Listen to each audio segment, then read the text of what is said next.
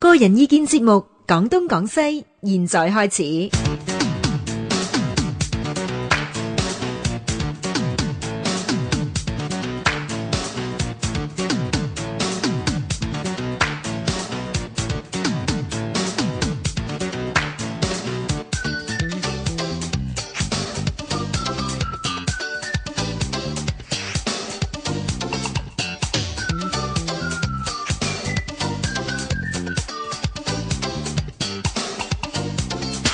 好啦，咁啊，今日咧有盧偉力，有阿馬恩志同小弟劉天志，唉，呢個 combination 最好噶啦。星期三就講下咧香港嘅事情，但係咧我哋唔係評論個社會喎，我哋講佢後邊嘅根源，嗯，後邊呢個發生嘅原因同埋咧我哋咧對呢啲嘢事事件啊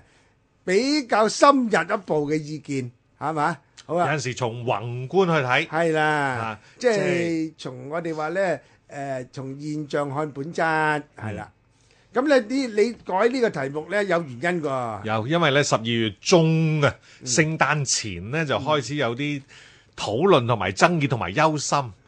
係，就係即係教育界有啲朋友呢，就係，喂，好似山雨欲來風滿樓咁樣呢，就係令到呢個中史科消失於響呢個學科裏邊。係咩？好有可能會消失，好係咪？有可能咁，因為佢就誒即係中史同世史合併，嗯，咁而呢個誒中史同世史合併之後咧，亦都同呢個文化科又好似誒同一啲中國文化學科，啊又有啲搞作咁，咁就變咗咧就冇咗中國歷史呢樣嘢，呢科，其實而家都好大危機嘅嚇、係啦，即係你每年誒、呃、數以萬計嘅學生考 D DSE 噶嘛，啊即係中係誒、中學嗯係係係文憑，但得幾千個係考試係考中史嘅。嘅就陰公。係啦，咁誒從一啲數據去睇咧，就不能不引起一啲即係誒教歷史嘅老師咧好擔心。唔止喎，啊。我哋聽到都擔心喎。係 啊，啊，唔係啫，啊佢教呢個唔係啊，唔我哋係話有啲老師有冇得教，即係佢唔教中小，可以教第科啫，啊冇問題嘅。因為人通歷史啊，乜都教得嘅，我認為係嘛啊。但但係咧係但係 你冇冇咗歷史科咧，對冇咗中史科呢，就真係仲有啲問題。弊仲弊，唔嗱呢係我係覺得兩個歷史都唔得嘅，兩個即係話歷史唔能夠你西史唔熟咧，喺而家呢個世界咧都又死係好弊，因為香港係叫國際都市啊唉嘛冇錯冇。錯。所以而家即係有幾個問題咧，即係我諗我哋廣東廣西都可以真係攆攆佢，哦，係，即係話誒可唔可以將中國歷史合併於世界歷史一拼教，就係、當一科。嗯嗱咁呢個係一個好好嘅題目啊。係點咪解要獨立成科先？係啦？點解中史嘅代方，嗯尤其喺我哋香港呢個地方，或者中國文化地方，何解中史係要搭成科喂，咧？咁你呢個如果你話將中史一合拼埋西史咧，變成世界歷史咧，喂咁咪變咗去中國化㗎啦係喎，啊絕對係唔可以好大劑喎係啊呢係啊個，政治唔正確㗎喎正。確㗎，係嘛？？而家而家香港人已經咩㗎啦？即係嗱已經對中國嘅呢度印象咁曳非㗎常啦。微妙。我嚇我其實咧最近咧留意到好多嗰啲誒，譬如李慧瓊啊，李慧瓊係屬於即係誒。民建聯年青啲嘅建制派啦，係咪？係當佢上電視嘅時候咧，佢哋有某一啲説法咧，好似已經係 standardise，即係已經係誒模式化，就係話喺殖民地時代，港英政府就推行一個去中國化嘅教育政策，所以令到嚇係咯，誒唔佢個認識中國唔啊嘛。係呢個説法係咁樣，個係説法係咁樣啊佢講係佢最近係咁樣講，即係誒誒呢個回歸初期就唔係咁講，未係咁講，即係呢個係最近我發現嘅説法嚟嘅，係好一致嘅。即係你發覺即係誒誒建制派裏邊某一啲人係咁樣講，即係回歸前咁，所以我哋而家一定要推行呢個即係國民教育啊、乜乜教育啊，咁就係就係咁嘅基即礎啦。係黐翻中國化，嚇、好啦，咁但係另一方面呢，又發覺到佢哋好擔心，即係中國歷史。尤其是近代史，尤其是係近現代史獨立成科咁樣去研 究，又驚係又驚，係咁所以哇，真係慘啊！你所以又我驚鬼我都我都為佢，我我都為佢啊驚，我我都為佢，我都同情佢。即係所以咧，我哋 真係我哋不妨咧，即係兜口兜面咧，有陣時咧，即係都可以冇所謂。問一啲即係做教育嘅政策嘅人，究竟我哋要唔要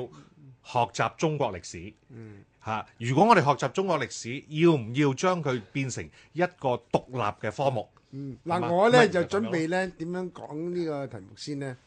我咧都考慮過呢個題目點樣講噶啦，即係用咩角度去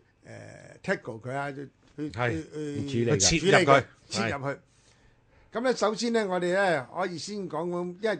我哋唔好當普羅大眾咧，的士司機啊、看更大哥啦，大家都明咩叫歷史先。 哦，即係先講歷史嘅功用，有乜嘢乜乜嘢為歷史係啦，咩啊為歷史咪過去發生嘅事咯，冇錯， 啊嗱簡單啫喎你你一陣歷史就係過去發生嘅事，係喺我咧就再多一句，係就係因為人類嘅行為。記錄咗落嚟就成為歷史啦，過去發生嘅事，我當佢真先嚇，嗯係冇得假㗎。係當佢真，但係咧佢一路落嚟係有一個咧 trend 嘅有一個誒、呃、趨勢嘅。係呢啲趨勢咧係使到我哋而家讀歷史人咧得到教訓，嗯所以咧我哋話咧以史為鑑。嗱呢個唔係可知輕係率啊！我知呢個唔係淨係唐人講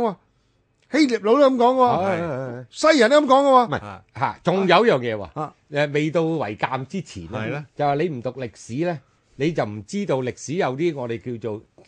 誒 residue 啊殘餘啊，殘餘啊即係等於你煲湯啲湯渣咁係。原來我哋每一個人生出嚟咧，你係中國人，你講中文咧啊，你就受中國歷史哇幾千年嘅啊歷呢史，個有啲湯渣喺你個咧身度啊，啊即呢個係即係等於你遺傳你老豆。係啊你老豆就遺傳佢，你阿爺，你阿爺又遺傳你伯係太公，咁一路落嚟噶嘛，你有個係遺傳噶嘛，呢個咧就正如當年咧誒八幾年咧有一個好出名嘅比喻嗯叫紫砂茶壺。又哦係啦，冇錯，係自啊殺就嗱，啦呢，個紫砂茶壺嘅比喻咧，就話咧佢有一茶個壺非常好嘅累積沉澱。係啦呢個唔使沉嘅澱咧唔使洗，千祈唔好洗啊！唔使係啊你買個紫砂壺翻嚟洗咗裏邊嗰積啊，係啊，同你搏命 啊！咁咪有個笑話係係咁，啦個工人唔得嘅個飛個外喂傭點點解陳年嘅紫砂茶壺嘅茶漬係啊，仲仲幾廿年都喺度啊，要仲比嗰個茶壺更值錢呢？係啊，要幾廿年先，要幾廿年先先至有嗰啊啲茶跡噶嘛，喺呢度咧就誒要用一啲即係誒術語講講啦。嗯，咁呢個咧就係叫做誒史緣啊，緣分個緣。啊，史源，即係話咧，嗯即係我哋我哋人生在世咧，即係我哋除咗話有個地理嘅嗰個地緣啊，啊，即係我哋響下響香嗯港哦啊，響嗰個叫華地南緣咁個地緣，咁有血緣啦，咁我啊我好唔好我中唔中意係人緣 呢？嚇咁啊，人緣就係人教人緣啦。咁另外仲有個史緣咧，嗯就係我哋嗰個歷史文化個淵源。係啊啦，咁呢個歷史文化嘅淵源咧，原來咧係響我哋好細個咧，原來係啊耳濡目染、係啊。同埋你唔自覺㗎，喺阿你都有啊媽個人胎教嘅已經有㗎啦，係啊。潛移默化。冇係錯啊。咁即係所以你係啊你你唔認識中國歷史，其實你唔認識你自己。係啊，呢樣嘢大劑啊！嗯甚至你去到第日啊，點解中國人嘅家庭同西方人嘅家庭唔同咧？嗯，係咪？點解中國人嘅所謂愛情關係又唔同？你唔識歷史，你真係解釋唔到呢啲嘢解釋唔喎，到你明白到嘅。嗯，咁所以呢個即係嗰個喺啲倫理關係，哇！由孔唔子係你嗰時候嚟啊嘅，啊羅偉力唔係淨係嗰個誒認識嘅關係，而而係係成個你嘅生命、你嘅生係啊活，冇錯啦就建築喺呢啲咁樣嘅歷歷史史係傳承底下，係啊，冇錯冇錯，你你喺嗰度傳承底下生活緊。係如果你話咧，完全我去晒去咗話去冇中國化，喂，即係使咗個紫砂洗茶壺，咗個茶壺，咁咪死啊！咁咧。